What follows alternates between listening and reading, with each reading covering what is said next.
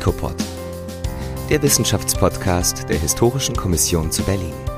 Geschichte aus erster Hand. Hallo und herzlich willkommen zu HICOPOD. Mein Name ist Erik Schneeweiß und ich begrüße Sie sehr herzlich zu dieser 18. Folge unseres Podcasts. Anlässlich des 70. Jahrestags soll es heute um den Volksaufstand am 17. Juni 1953 in der DDR gehen.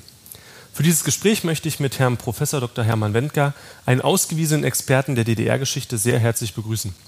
Herr Wendker, Sie sind der Leiter der Forschungsabteilung Berlin des Instituts für Zeitgeschichte München und außerplanmäßiger Professor für neuere und neueste Geschichte an der Universität Potsdam. Ihre Forschungsschwerpunkte liegen in der Geschichte der britischen Außenpolitik im 19. Jahrhundert, Staat und Kirche in der DDR, der Ost-CDU, der Justiz in der SBZ DDR und der DDR-Außenpolitik. Zu den genannten Themen publizierten sie in den letzten Jahren bzw. Jahrzehnten zahlreiche Titel als Autor sowie als Herausgeber. Darunter der von Ihnen gemeinsam mit Herrn Dr. Bienert im letzten Jahr herausgegebenen Band Land zwischen den Zeiten Brandenburg in der SBZ und der frühen DDR 1945 bis 1952 und die 2020 erschienene Monographie Die Deutschen und Gorbatschow, der Gorbatschow-Diskurs im doppelten Deutschland 1985-1991. Herzlich willkommen, Herr Wenker. Guten Tag. Ich möchte im ersten Teil unseres Gesprächs zunächst die Ursachen sowie den Verlauf des Aufstands in den Mittelpunkt rücken. Auf ihrer zweiten Parteikonferenz in Ostberlin vom 9. bis 12. Juli 1952 erklärte die SED den planmäßigen Aufbau des Sozialismus. Hinter dieser Formulierung verbargen sich eine zunehmende Militarisierung, weitere betriebliche Enteignungen, die Kollektivierung der Landwirtschaft und der Kampf gegen die Kirche. Wie reagierte die Bevölkerung auf diese genannten Mittel zum Aufbau des Sozialismus und damit zusammenhängend, welche Reaktion erwartete die SED-Führung? Sie kann doch unmöglich davon ausgegangen sein, dass es keinen Widerstand gibt. Ja, also die Bevölkerung hat auf diese Verschärfung des Kurses teilweise mit Opposition und Widerstand reagiert, aber damit hat die SED letztlich ja auch gerechnet, denn die SED selbst beziehungsweise die SED-Führung hat ja von einem verschärften Klassenkampf gesprochen.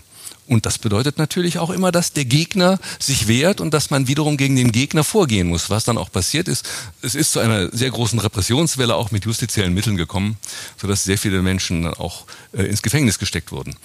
Aber die wichtigste Reaktion der DDR-Bevölkerung bestand darin, sich diesem Kurs zu entziehen.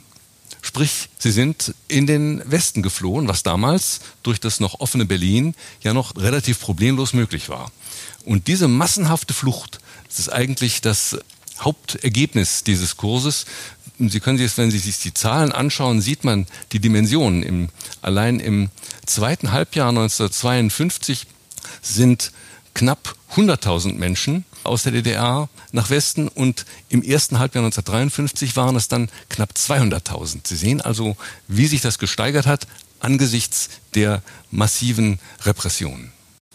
Der am 11. Juni 1953 von der SED-Führung im neuen Deutschland verkündete neue Kurs versuchte dann, die Wogen zu glätten und die Fehler, die im Laufe des zurückliegenden Jahres gemacht wurden und wahrscheinlich dann auch diese Flüchtlingswelle sozusagen einzudämmen, dann auch zu berichtigen. Woher kam diese plötzliche Kehrtwende und wieso wirkte der neue Kurs eben nicht wie ein Ventil, durch das der Druck entweichen konnte? Ja, die Kehrtwende kam aus Moskau, denn die sowjetische Führung hatte ja das durchaus beobachtet, was da in der DDR vorgegangen war. Und vor allem war sie durch diese enorme Fluchtwelle alarmiert worden. Und wir müssen hinzunehmen, in, in der sowjetischen Führung hatte sich ja auch etwas Wichtiges getan, denn Stalin war am 5. März 1953 gestorben und nun waren neue Personen an der Macht, die zum Teil jetzt auch erst einmal miteinander konkurrierten. Es hatte sich noch nicht richtig geklärt, wer dann tatsächlich das Ruder übernehmen würde. Und die Führung war zunächst auch mal mit, eher mit sich selbst beschäftigt. Gleichwohl war die Führung der Meinung, dass man nun das Verhältnis zu den Satellitenstaaten auf eine etwas andere Basis stellen musste. Und es war ebenfalls der Führung klar, dass man nicht mehr allein mit Repression regieren sollte. Daher wurde dann die äh, ostdeutsche Führung, die SED-Führung nach Moskau beordert und dieser Delegation der SED wurde dann befohlen am Anfang Juni, diesen Kurs, den sie bei der zweiten Parteikonferenz verkündet hatten, in großen Teilen rückgängig zu machen.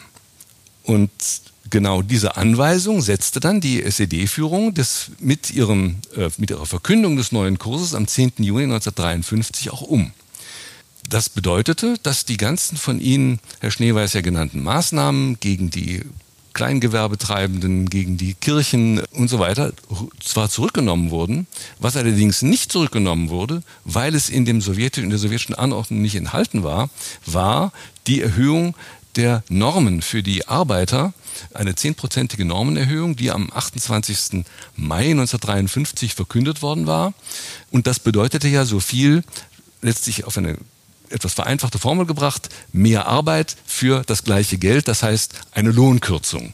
Und das war letztlich das Hauptproblem, denn aufgrund der Verkündung des neuen Kurses nahm die Bevölkerung ja an, dass in dieser Situation sich Protest lohnen könnte, dass man sich auch mit anderen Forderungen durchsetzen könnte.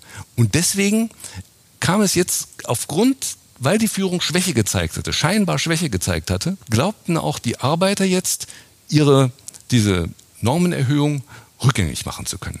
Und daran hat sich ja, wie wir alle wissen, der 17. Juni, der Aufstand vom 17. Juni entzündet. Die Arbeiter der Baustellen in der Berliner Stalinallee waren dann die ersten, die ihre Arbeit niederlegten und offen protestierten. Warum bildete ausgerechnet Berlin den Ausgangspunkt? Und war hierfür die Spontanität der Berliner Arbeiter entscheidend oder gab es hier bereits organisatorische Anknüpfungspunkte oder gar Pläne zum Protest in der Arbeiterschaft? Ja, entscheidend dafür, dass der, Aus, dass der Aufstand in Berlin ausbrach, war die offene Grenze in der geteilten Stadt. Im Westteil herrschten ja nicht nur ein höherer Lebensstandard, und der hielt den Menschen im Ostsektor ja täglich vor, wie man im Westen leben konnte und das schürte natürlich die Unzufriedenheit. Hinzu kam ein weiteres, was oft missachtet wird und was, was oft nicht bekannt ist. Denn im West-Berlin hatten die Putzer, also auch ein Gewerbe am Baugewerbe, vom Mitte Mai bis Mitte Juni gestreikt und erfolgreich gestreikt. Sie hatten äh, erhebliche Einkommensverbesserungen erreicht. Und das Neue Deutschland hatte darüber auch berichtet. Das zeigte also den Ostberliner Arbeitern, welche Möglichkeiten sie ihren Kollegen im Westen dann boten. Und das dürfte natürlich in dieser skizzierten Sondersituation, in der die ostdeutsche Führung scheinbar zum Nachgeben bereit war, zu eigenen Streiks angeregt haben. Die zweite Frage richtete sich oft nach der Spontaneität äh, des Aufstandes. Es war ein spontaner Aufstand. Es war nicht geplant von vornherein. Das kann man vor allem an zwei Punkten, glaube ich, demonstrieren. Einmal, wenn man sich anschaut, wie es zu den, wie die Führungspersönlichkeiten in diesem Aufstand zustande kamen. Sie wurden nämlich gewählt. Bei den Streiks kam es allerdings improvisiert. Es war keine Zeit jetzt dafür, lange Sitzungen abzuhalten, aber improvisiert und dann wurden per Zuruf bestimmte Arbeiter zu Streikführern gewählt. Das konnten dann sozusagen auch ehemalige SPD-Angehörige sein. Es konnten aber auch Leute aus der Betriebsgewerkschaftsleitung sein. Das heißt, die wurden per Zuruf gewählt. Das war also eine spontane Geschichte. Es war nicht so, dass da bestimmte Personen von vornherein festgelegt die Zügel in die Hand nahmen und dann sozusagen loslegten.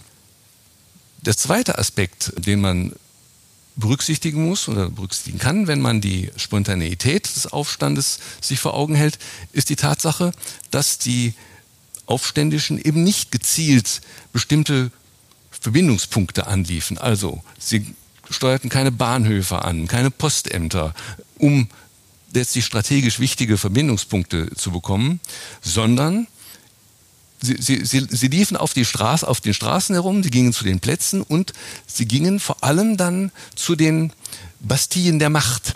Ja, also das heißt, sie trafen sich vor den Parteizentralen, vor den MFS-Zentralen und sehr wichtig auch vor den Gefängnissen. Denn sie wollten die Inhaftierten, die politischen Gefangenen, die sollten freikommen. Ja, das heißt, da richteten sich die Protest, dagegen richteten sich die Proste, Proteste. Sie waren nicht jetzt darauf aus, gezielt die Macht zu erreichen. Deswegen, glaube ich, kann man sagen, dies, das war ein spontaner Aufstand, das war nicht geplant. Sie hatten jetzt schon ähm, erste Forderungen angesprochen, angedeutet quasi mit der, mit der Freilassung der politischen Gefangenen. Äh, welche Forderungen waren darüber hinaus die Forderungen, die erhoben wurden von den Protestierenden gegenüber der Staatsführung? Und die nächste Frage, die sich da anschließt, ist, blieben die gleich oder veränderten die sich? Also ganz klar, der Streik hatte sich an der Normenfrage entzündet und deswegen war auch ganz klar die erste Forderung, wir Bauarbeiter fordern Normsenkung. Das waren sozusagen, und daraus entspannen sich dann weitere sozial, soziale Forderungen. Aber schon sehr schnell wurden aus diesen sozialen politische Forderungen. Denn den Demonstranten war klar, dass ihre miserable wirtschaftliche Lage letztlich von der Politik des SED-Regimes verursacht worden war. Die Forderungen nach einer Verbesserung der materiellen Lage und politischer Protest wurden daher oftmals verknüpft, etwa in der Formel Butter statt Kanonen. Und in den Forderungskatalogen, die man auch heute noch findet in den Archiven, also es gibt ja, äh, manches wurde auch schriftlich niedergelegt, da vermischten sich oftmals soziale und politische Parolen, die standen nebeneinander, also Herabsetzung der Normen, Herabsetzung der Preise in den HO-Geschäften, Senkung der Lebenshaltungskosten zum Beispiel und auch das Verlangen nach sozialer Gerechtigkeit. Also Demonstranten forderten etwa die Senkung der Gehälter von VP und KVP, also von Volkspolizei und kasernierter Volkspolizei, auf das Niveau eines Durchschnittsverdieners oder Senkung der Gehälter und Bonzen und der Intelligenz. Ja? Und gleichzeitig wurden auch politische Proteste artikuliert und die bezogen sich unter vor allem auf die Freilassung der politischen Gefangenen, wandten sich gegen die Aufrüstung in der DDR, also zum Beispiel Butter statt Kanonen und kulminierten, und das ist sehr wichtig, in der Forderung nach Rücktritt der Regierung und nach freien Wahlen. Und das, das ist, glaube ich, auch wichtig darauf hinzuweisen, die Forderung nach freien Wahlen schloss fast immer die Wiederherstellung der deutschen Einheit ein. Und das wurde entweder explizit ausgesprochen, wir fordern Wiedervereinigung, oder auch implizit, wenn es hieß Abschaffung der, Zonengrenzen und freie gesamtdeutsche Wahlen damit steckt, da steckte ja das, die Forderung nach Wiedervereinigung auch drin. Und auch symbolisch fand das durchaus Ausdruck. Es gibt berühmte Bilder auch vom Aufstand in Ostberlin, wo sozusagen Demonstranten große schwarz-rot-goldene Fahnen vor dem Brandenburger Tor mit sich führten. Und es gibt ein weiteres Bild, wo Demonstranten auf dem Brandenburger Tor die rote Fahne durch eine schwarz-rot-goldene Fahne ersetzten. Ja, also man sieht auch daran, dass, wie gesagt, die Forderung nach der deutschen Einheit durchaus zentral war. Und das lässt sich auch erklären, denn wir befinden uns ja im Jahr 1953, acht Jahre nach Kriegsende. In dieser Zeit ist eigentlich sozusagen die deutsche Einheit noch in den Köpfen sehr präsent. Und für die Menschen war nicht die Teilung, sondern die Einheit letztlich der Normalzustand. Und zu dem Normalzustand wollte man auch wieder zurück. Jetzt sind wir die ganze Zeit noch in Berlin geblieben und im kollektiven Gedächtnis spielt der Protest vor allen Dingen in Berlin ja auch eine dominierende Rolle. Äh, vielen ist oftmals nicht bekannt, dass der Aufstand auch nicht nur auf Berlin beschränkt blieb, sondern eben auch sich im ganzen Land ausbreitete. Wie ging diese Ausbreitung vonstatten und damit verbunden, welche anderen Zentren neben Berlin können ausgemacht werden für diesen Aufstand, für den Protest? Naja, wir wissen ja seit einiger Zeit, dass der Aufstand sich in der ganzen DDR stattfand. Man spricht ja, man sagt ungefähr in 700 Städten und Gemeinden hat es Unruhen gegeben. Circa eine Million Menschen seien an dem Aufstandsgeschehen äh, beteiligt gewesen. Wie hat sich das verbreitet? Vor allem durch den Rundfunk. Und hier ist vor allem der RIAS zu nennen, der Rundfunk im amerikanischen Sektor. Der RIAS hat nämlich laufend über das Geschehen in Ostberlin am 16. Juni berichtet und diese Berichte wurden in der ganzen DDR gehört. Der RIAS hat sich, das muss, ist wichtig zu betonen, hat sich nicht zum Sprachrohr gemacht. Er hat nur berichtet, denn er wollte nicht sozusagen sich einmischen aber durch, allein durch seine Berichterstattung und auch durch seine Berichterstattung über den Aufruf zum Generalstreik, der am 16. Juni am Nachmittag äh, erhoben wurde, das hat letztlich das, die, die Botschaft im, in der gesamten DDR verbreitet und in den anderen Städten zu ähnlichen Streiks und Kundgebungen geführt. Wo waren die Schwerpunkte? Da der Aufstand ja ein im Wesentlichen von Arbeitern getragener Volksaufstand war, notwendigerweise in den industriellen Kerngebieten der DDR, in der Mitte der DDR und auch im Süden der DDR. Und dort war sozusagen, das waren die anderen Zentren. Im Norden etwas weniger. Vielleicht sollte man noch einen Punkt sagen zu den Verhältnissen auf dem Lande. Da hieß es vor 1990, dass es auf dem Land weitgehend ruhig geblieben sei. Das kann, konnte man schon auch direkt nach 1990 widerlegen anhand von ähm, SED und anderen Archivalien. Da war durchaus konnte man durchaus sehen, dass es auch auf dem Land zu Protesten gekommen ist. Und mittlerweile ist auch festgestellt worden, dass diese Proteste letztlich dem 17. Juni vorangingen, also vor dem 17. Juni stattfanden. Und das hing auch mit der Verkündung des neuen Kurses zusammen. Denn da wurde ja auch gestattet, dass diejenigen, die sozusagen den, die, die, die zwangsweise zu den LPGs gefunden hatten, da wieder auch austreten konnten. Und das geschah auch in erheblichem Umfang. Und im Zuge dieser Austrittsbewegung kam es auch zu Protesten gegen die, das Regime. Und das zeigt eben, dass es auch auf dem Lande durchaus Proteste und Unruhen gab, die wir nicht übergehen dürfen. Abschließend dieses ersten Teils unseres Gesprächs müssen wir noch auf die Folgen des Aufstands blicken. Gemeinem bekannt ist, dass die Sowjets mit Gewalt reagierten. Panzer fuhren auf, um die Protestierenden auseinanderzutreiben und den Aufstand niederzuschlagen. So die Kurzversion der Ereignisse, die immer wieder in verschiedenen Beiträgen zu diesem Ereignis in Rundfunk und Fernsehen zu hören und zu sehen ist. Aber an dieser Stelle lohnt es sich vielleicht auch, äh, so denke ich zumindest, die drei Akteure bzw. Akteursgruppen SED-Führung, Moskau und Kräfte vor Ort, also Volkspolizei und kasernierte Volkspolizei und andere, voneinander zu unterscheiden und einzeln zu betrachten.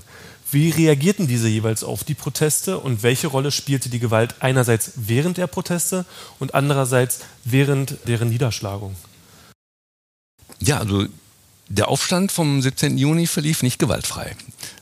Es kam zu Gewalt von Seiten, auch von Seiten der Aufständischen, aber man muss, glaube ich, sehen, die, die Gewalt richtete sich vor allem gegen Sachen. Also Sie richteten sich gegen, wie gesagt, die Bastien der Macht. Die wurden gestürmt, wenn es sein musste. Gegen Propagandakioske, die Propagandamaterial feilboten, gegen die Symbole der Macht, also Bilder von Stalin wurden verbrannt, die man fand. Also das war sozusagen der Hauptfokus für Gewalt. Vereinzelt kam es auch dazu, dass verhasste Funktionäre des Regimes verprügelt wurden. Ganz vereinzelt auch mal zur Lynchjustiz. Und es kam dann auch zu Gewalt, etwa bei, wenn Gefängnisse erstürmt werden mussten. Das heißt, wenn die Wachmannschaften nicht früh genug kapitulierten. Dann konnte auch Gewalt gegen Menschen von Seiten der Aufständischen ausgeübt werden. Aber ich würde sagen, das hielt sich alles noch in Grenzen. Dafür, dass so viele Menschen auf den Straßen waren, wurden verhältnismäßig wenige Menschen auch getötet und verletzt durch Gewalt der Demonstranten.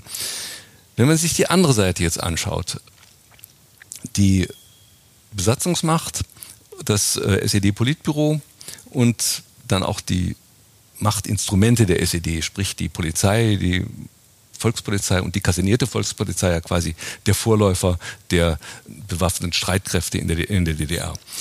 Das sieht dann etwas anders aus. Zunächst muss man sagen, hat die KVP, die eingesetzt wurde, versagt. Die kasernierte Volkspolizei war auch gerade erst im Aufbau begriffen seit 1952 infolge der ähm, zweiten Parteikonferenz.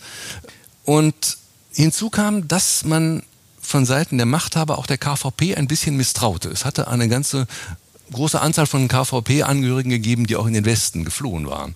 Und deswegen wurde Ulbricht, als er dann für die KVP auch den Schießbefehl erbat, erhielt er diese Erlaubnis von sowjetischer Seite nicht. Das heißt, die KVP war auch gehemmt und gleichzeitig war sie auch überfordert. Denn niemand hatte mit einem Aufstand solchen Ausmaßes gerechnet. Und da kommen wir jetzt sozusagen wieder auf die, die SED-Führung. Die SED-Führung hat auch nicht damit gerechnet. Die SED-Führung wurde am 16. Juni überrascht. Sie saß, das Politbüro tagte und es brauchte dann mehrere Stunden, bis sie dann am 16. Juni sich dazu bereit fand, den Normenerhöhungsbeschluss quasi zurückzunehmen.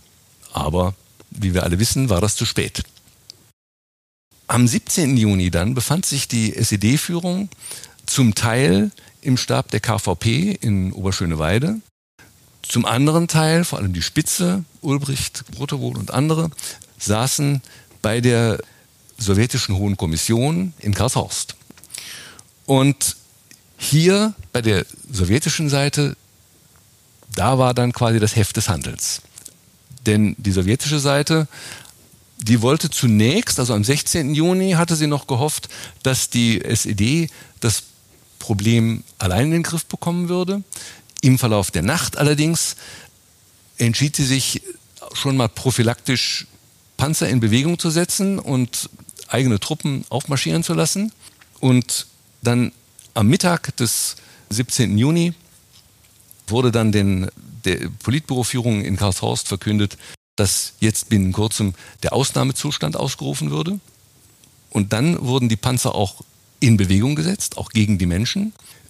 Interessant ist, dass zunächst, also der Ausnahmezustand wurde zunächst in Berlin ab 14 Uhr, glaube ich, äh, ausgerufen und in den anderen Städten der DDR zu einem späteren Zeitpunkt. Er konnte zunächst aber auch noch nicht richtig durchgesetzt werden. Zunächst blieb, blieb es bei Protesten.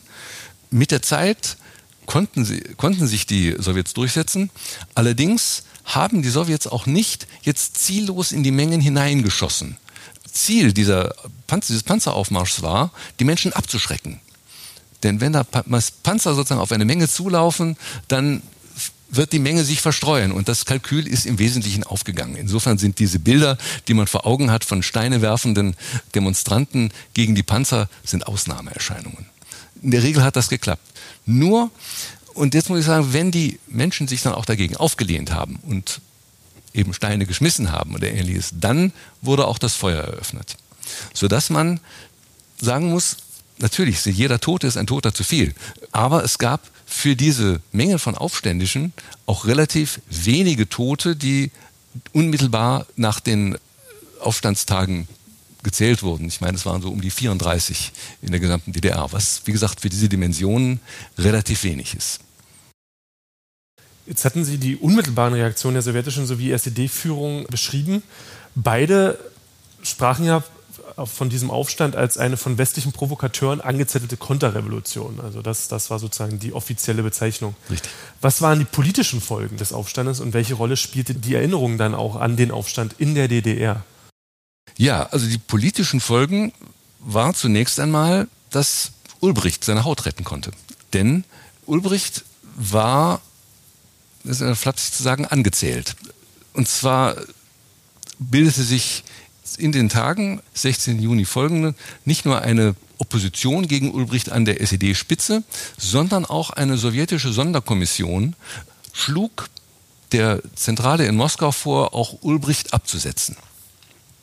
Das Problem war nur, dass das Chaos in der DDR letztlich auch die sowjetische Führung dazu bewog, es ist etwas komplizierter, ich will auf die Details nicht eingehen, letztlich auch an Ulbricht festzuhalten. Denn auch in der sowjetischen Führung hatte sich die Führungsfrage geklärt. Ich habe am Anfang ja davon gesprochen, dass es da Diadochenkämpfe gab zwischen den Nachfolgern Stalins und vor allem einer wurde damals ausgeschieden aus der sowjetischen Führung, nämlich der Geheimdienstchef Beria. Und mit dem Ausscheiden Berias wurde auch letztlich die Position Ulbrichts in der DDR gefestigt. Das heißt, das Regime wurde gefestigt. Weitere Folge war, dass die sowjetische Besatzungsmacht zunächst einmal nicht wie ursprünglich vorgesehen ihre Stellen abgebaut hat, sondern ausgebaut hat. Sie hat die Präsenz in der DDR erhöht. Und gleichzeitig wurde dann auch der Repressionsapparat in der DDR nicht unbedingt ausgebaut, aber er wurde umgebaut, dass er in, der, in die Lage versetzt wurde, mit solchen Aufständen besser umzugehen. Das ist die eine Seite.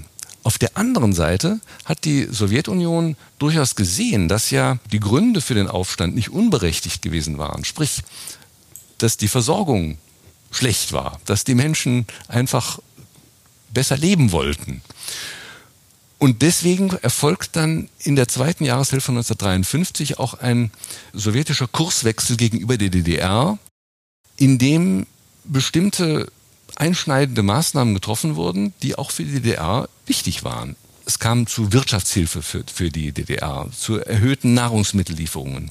Es wurden umfangreiche Kredite gewährt. Die Reparationsleistungen der DDR wurden für beendet erklärt. Es kam zu einem Schuldenerlass. Die sowjetischen Aktiengesellschaften wurden an die DDR übergeben und die Besatzungskosten wurden stark reduziert. All das waren Punkte, die natürlich der DDR zugute kamen und nicht nur der Führung, sondern eben auch der Bevölkerung. Und das war natürlich ein wichtiger Umschlagpunkt unmittelbar nach dem 17. Juni. Was man ebenfalls als langfristige Folge sehen kann, war, dass in den Betrieben dann sogenannte weiche Normen eingeführt wurden. Sprich, jetzt wurden Normen eingeführt, die leichter zu erfüllen, ja sogar überzuerfüllen waren.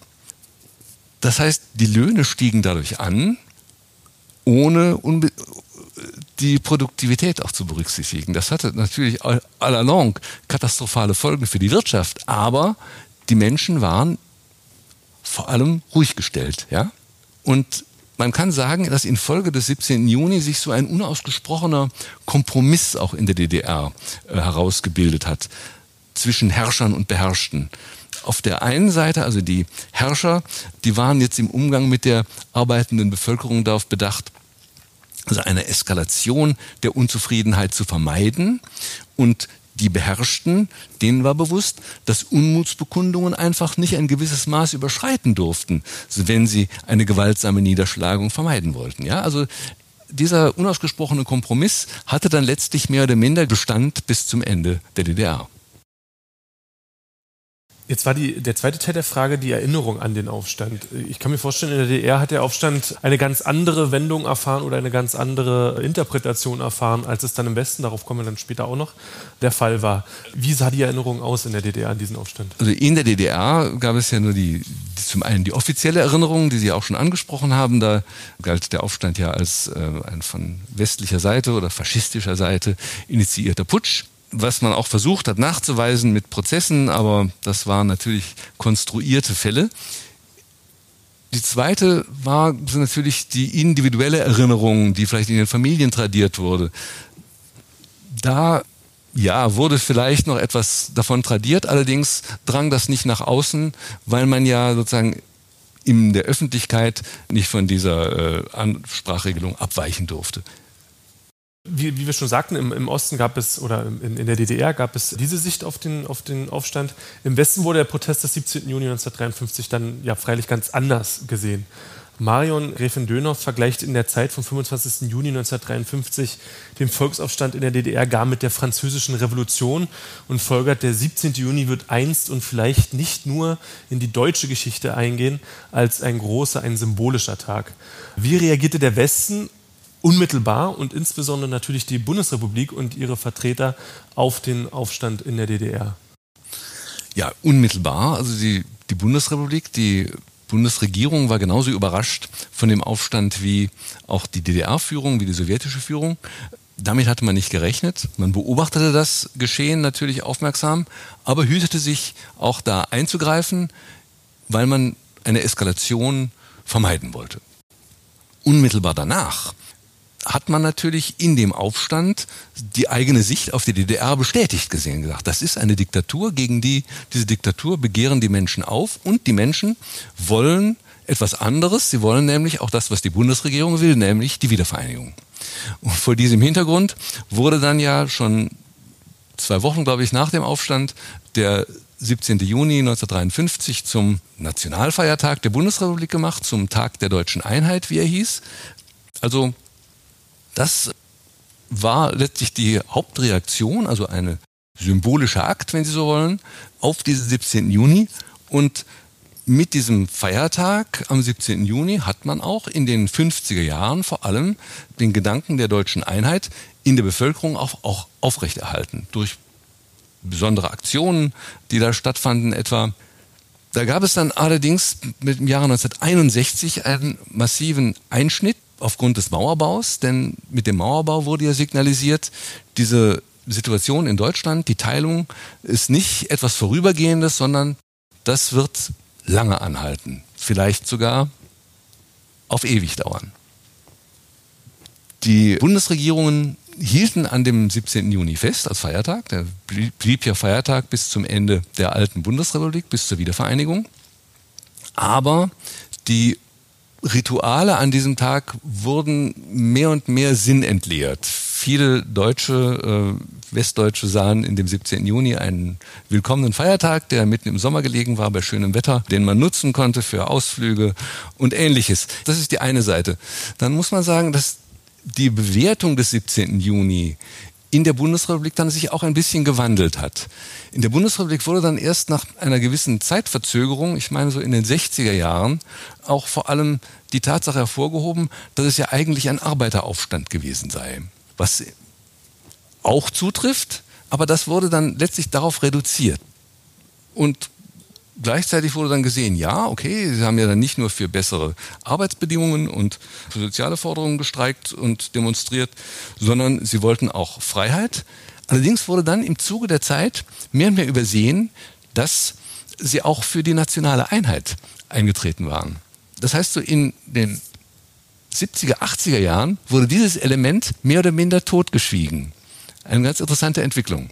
Um äh, gleich da anzuschließen, gibt es da oder haben Sie da eine Erklärung für, warum das vor allen Dingen in den 70er und 80er Jahren, dass das in den Hintergrund trat? Ja gut, weil, weil ja generell, weil man generell gesagt hat, die, die Einheit das, war, das hat man sozusagen von der eigenen Zeit auf die Zeit der 50er Jahre zurückgeschlossen. Das war so, so weil man zu fern, zu weit weil weg. Es, weil es zu weit weg war. Ja. Das, das, weil die, die Leute sich gesagt ja, deutsche Einheit, wie soll das, wie soll das gehen?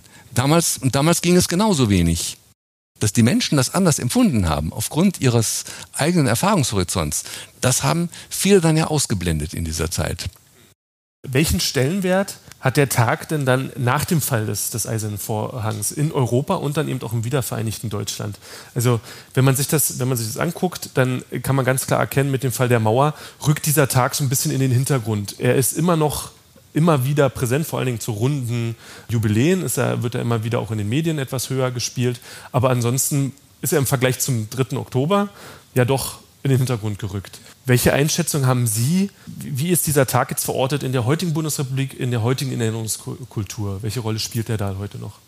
Dass der Tag in den Hintergrund rückt, ergibt sich, glaube ich, aus der Natur der Sache wenn der, er ist nicht mehr Nationalfeiertag, er wird zu einem nationalen Gedenktag herabgestuft, weil der Nationalfeiertag, wie Sie richtig sagen, der 3. Oktober ist und das auch mit Recht, würde ich sagen, weil man am 3. Oktober gedenkt man der Tatsache, dass Deutschland wieder vereinigt worden ist. Das letztlich eine der Forderungen der Menschen, die am 17. Juni protestiert haben, auch in Erfüllung gegangen ist. Während sagen die vorher hatte der Feiertag ja auch immer das Problem, man nennt ihn Tag der deutschen Einheit, aber die Forderung ist ja damals nicht umgesetzt worden. Sie konnte nicht umgesetzt werden. Ja, Bedeutung des 17. Juni heute. Und ich sagen, sie geht, sie ist ständig zurückgegangen. Es hat natürlich nach 1990 erst auch, was die Forschung betrifft, sehr viele Forschungen gegeben zum 17. Juni. Also ich habe glaube, es gehört mit zu den am besten erforschten Ereignissen der Geschichte der DDR. Und damit ging natürlich auch gerade in den 90er Jahren bis zum Jahr 2003, glaube ich, auch ein erhöhtes Interesse an diesen Vorgängen einher. Und 2003 gab es, anlässlich des 50. Jahrestages, gab es geradezu einen Overkill von Publikationen, Ereignissen, medialen, ähm, einer medialen Bearbeitung dieses äh, äh des Volksaufstands. Ja, also das, aber ich glaube, dieser, das konnte danach auch nicht mehr getoppt werden. Und danach sieht es schon so aus, als ob dieser 17. Juni zumindest nicht mehr so diese Rolle spielt in der öffentlichen Erinnerung. Zu den Jahrestagen kommt es dann wieder mal zu etwas mehr Erinnerung und zu etwas mehr Beschäftigung mit dem 17. Juni. Ich würde sagen, da am, zum 60. Jahrestag war es sehr mau. Jetzt zum 70. Jahrestag etwas mehr. Und es gibt auch immer wieder jetzt Aufrufe, dass man doch bitte den 17. Juni nicht vergessen soll, was ich auch völlig unterstreiche. Ob das denn gelingt, da bin ich mir nicht so sicher. Jetzt hatten wir die Öffentlichkeit quasi in den Blick genommen. Also wie wird es, wie wird der Tag in der Öffentlichkeit begangen, beziehungsweise wie wird er da noch gesehen? Jetzt als Abschluss quasi die Frage zu der, zur Forschung. Sie hatten gesagt, das ist ein, wahrscheinlich einer der Tage der DDR-Geschichte, der am meisten erforscht war oder eines der Themen, was am meisten erforscht wurde. Hat sich die Forschung vielleicht verlagert, also weg von den Zentren hin zu, zu anderen Fragen? Oder würden Sie da sagen, da gibt es auch quasi eine Abwärtsentwicklung im Generellen und weniger eine Verlagerung? Ja, ich würde sagen, es ist eine Abwärtsbewegung im Generellen, denn gerade auch die Erforschung des 17. Junis auf regionaler und lokaler Ebene, das hat vor allem im Umfeld des 50. Jahrestages stattgefunden. Wenn Sie da sich anschauen, da gibt es eine ganze Bibliografie zum 17. Juni und da können Sie fast zu jedem Ort in der DDR, nicht jedem, aber fast zu jedem Ort, können Sie etwas finden, weil da die äh, Lokalhistoriker rangegangen sind, um die Dinge zu erforschen, was ich sehr für, für sehr verdienstvoll halte. Ja? Also, ähm, sodass jetzt, wie gesagt, der Raum für neue Forschungen auch recht beschränkt geworden ist. Es gibt also in diesem Jahr vielleicht zwei Sachen, auf die ich aufmerksam machen möchte. Zum einen eben das, was ich auch im Verlauf des Interviews gesagt habe, dass man auch den Fokus jetzt stärker auf die Landbevölkerung richtet und genauer analysiert, warum kam es da zu, zu Protesten und Aufständen und, in, und wann, also dass man das etwas systematischer angeht. Und zum anderen gibt es eine größere Dokumentation herausgegeben von der äh, ehemaligen BSTU, also den, der Stasi-Unterlagen, den Stasi-Unterlagenforschern äh, im Bundesarchiv. Die haben heraus eine dreibändige Dokumentation herausgegeben zur Wahrnehmung des Volksaufstandes im Westen und im Osten, sprich also in der DDR anhand der entsprechenden Zeugnisse von der SED, MFS, Innenministerium und so weiter, aber auch im Westen. Und da sind zum Teil auch neue Sachen dabei, die man bisher nicht kannte. Und das könnte durchaus auch, wenn man diese Quellen sich mal genauer anschaut, durchaus auch Anstoß geben, auch weitere Forschungen in diese Richtung zu betreiben. Vielen Dank wir sind damit am Ende des Gesprächs angekommen. Vielen Dank, Herr Professor Dr. Wendker, für das angenehme und informative Gespräch. Ich habe vieles, vieles mitgenommen für mich. Wenn bei Ihnen, liebe Hörerinnen und Hörer, das Interesse an diesem Thema durch unser Gespräch geweckt worden ist, dann möchte ich Sie gerne auf die Internetseite www.17juni53.de verweisen. Sie wurde in Kooperation der Bundeszentrale für politische Bildung und dem Deutschlandradio sowie dem Zentrum für zeithistorische Forschung Potsdam erstellt und enthält neben einer Chronik der Ereignisse eine Karte sowie weitere Materialien, auch eine Literaturliste. Und all diese Dinge können ein Ausgangspunkt sein für weiteres Lesen und eben auch für weiteres Beschäftigen mit diesem Tag. Dort verlinkt sind übrigens auch die Arbeiten von Herrn Professor Dr. Wendker. Äh, also auch diese können Sie dort finden. Wenn Sie mehr über die Arbeit der Historischen Kommission erfahren wollen, schauen Sie auf unserer Webseite www.hico-berlin.de oder informieren Sie sich über unseren YouTube-Kanal. Vielen Dank für Ihr Interesse und bis zur nächsten Ausgabe unseres Podcasts hören Sie wieder rein.